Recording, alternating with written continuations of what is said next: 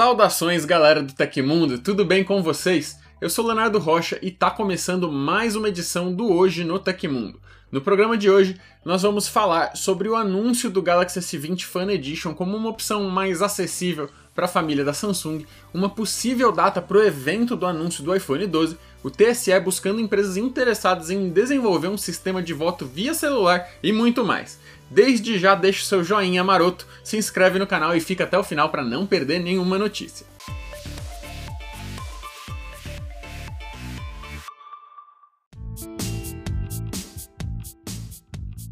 A Operação Disruptor está sendo considerada uma das maiores apreensões em empresas da Dark Web de que se tem notícia até hoje. Segundo a revista Forbes, foram efetuadas 179 prisões em seis países, com 500 quilos de drogas apreendidas, além de 6 milhões e meio de dólares em dinheiro e criptomoedas. Entre as drogas apreendidas foram encontrados opioides como fentanil e oxicodona, além de heroína, cocaína, êxtase e MDMA. Também foram confiscadas 64 armas de fogo. A maior parte das detenções, 121, ocorreram nos Estados Unidos, enquanto 42 foram na Alemanha, 8 na Holanda, 4 no Reino Unido e 3 na Áustria e uma na Suécia. Embora não esteja claro o impacto da operação no mercado de drogas dessa internet obscura em longo prazo, a Europol já declarou que a era de ouro do mercado da Dark Web acabou. A polícia da União Europeia afirmou a Forbes que não poderia comentar sobre a forma utilizada pelos investigadores para identificar pessoas que se julgavam anônimas pela proteção do Tor, mas o órgão já adiantou que várias investigações continuam em andamento visando os usuários de várias contas com endereços suspeitos.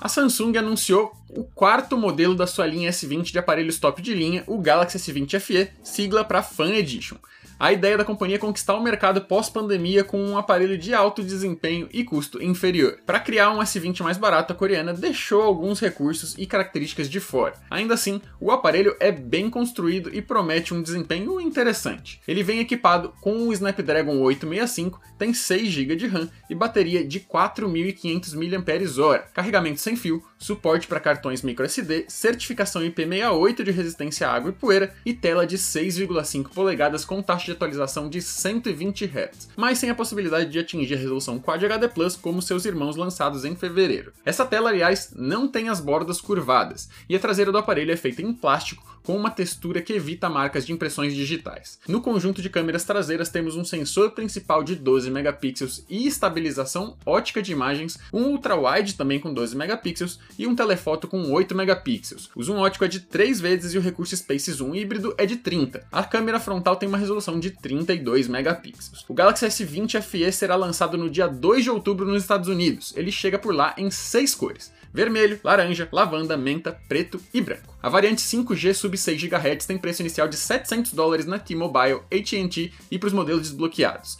Já a versão com suporte a 5G mm Wave, comercializada pela Verizon, será vendida por 750 doletas. Ainda não sabemos quando o aparelho será lançado aqui no Brasil, mas ele já foi homologado pela Anatel, o que significa que ele está aprovado para ser comercializado no país muito em breve. Depois de resultados positivos em estudos anteriores, a Johnson Johnson deu início à terceira e última etapa de testes clínicos para sua vacina contra o novo coronavírus.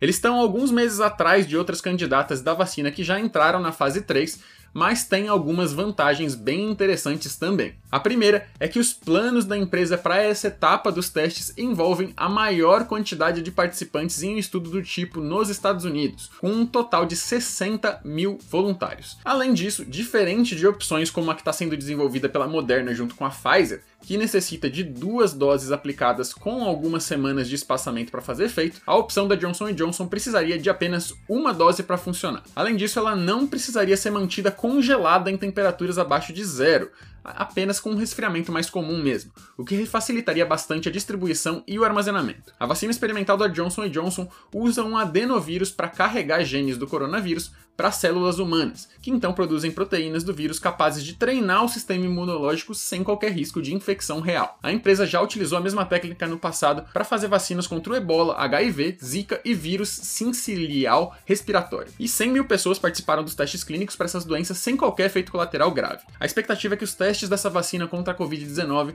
comprovem a sua eficácia e segurança até o final desse ano. Vamos ficar na torcida. A Apple pode realizar o evento de lançamento da linha iPhone 12 no dia 13 de outubro, segundo um novo rumor. o site Apple Insider recebeu a data de uma fonte confiável que também revelou que a pré-venda dos dispositivos deve começar no dia 16 do mês que vem, lá na gringa. De acordo com a publicação, o responsável pelo vazamento da data é o funcionário de uma operadora na Holanda. Ainda não existem informações concretas indicando que a data de lançamento está correta, mas o Mac Rumors também compartilhou uma imagem de uma apresentação interna feita por outra operadora europeia, a British Telecom, que mostra Ed um dos responsáveis pelo segmento de serviços da Apple. De acordo com o site, a operadora diz que os novos iPhones serão revelados em breve. Na apresentação vazada, o CEO da empresa britânica afirma que estamos a poucos dias do próximo grande lançamento da Apple, um iPhone 5G que será um grande impulso para essa tecnologia de redes móveis mais avançada. A maçã ainda não comentou oficialmente sobre o assunto e não divulgou a data oficial de chegada do iPhone 12. Enquanto ainda não existe essa confirmação, existem grandes chances de outubro marcar a chegada dos novos celulares da marca.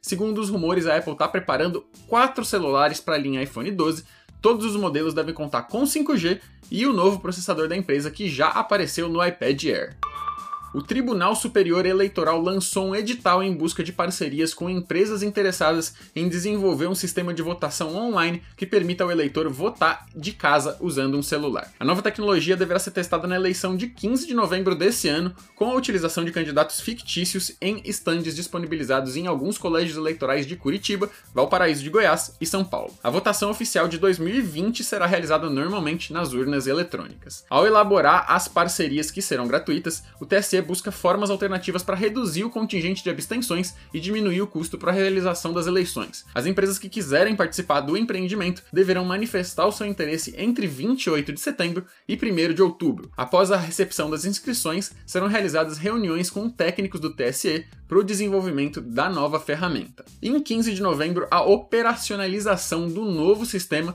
vai ser monitorada pela Justiça Eleitoral, que contará com a participação de eleitores pré-selecionados para votarem nos candidatos fictícios. O TSE alerta que só serão avaliadas as sugestões que agreguem segurança ao processo eleitoral, em especial no que diz respeito ao sigilo do voto também deverão ser levadas em conta a desigualdade social e a dificuldade de acesso à internet por grande parte da população brasileira aconteceu na história da tecnologia.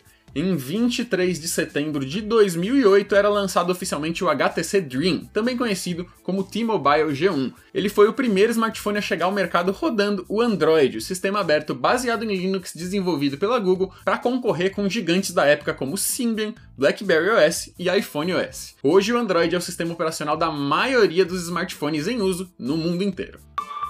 E essas foram as notícias do Hoje no Tecmundo dessa quarta-feira. O Hoje no Tecmundo vai ao ar de segunda a sexta, sempre no finalzinho do dia. Os links e tempos de todas as notícias que a gente deu aqui estão no comentário fixado no YouTube e na descrição do episódio nas plataformas de áudio. Quem quiser assinar o programa como um podcast, encontra os links na descrição do vídeo também. Aqui quem fala é o Leonardo Rocha você pode me encontrar no arroba leobrjor, tanto no Twitter quanto no Instagram. Deixa um like no vídeo, se inscreve no canal e clica no sininho, ativando todas as notificações se você não fez isso ainda, que amanhã a gente volta com mais. Continuem seguros, um abração e até a próxima!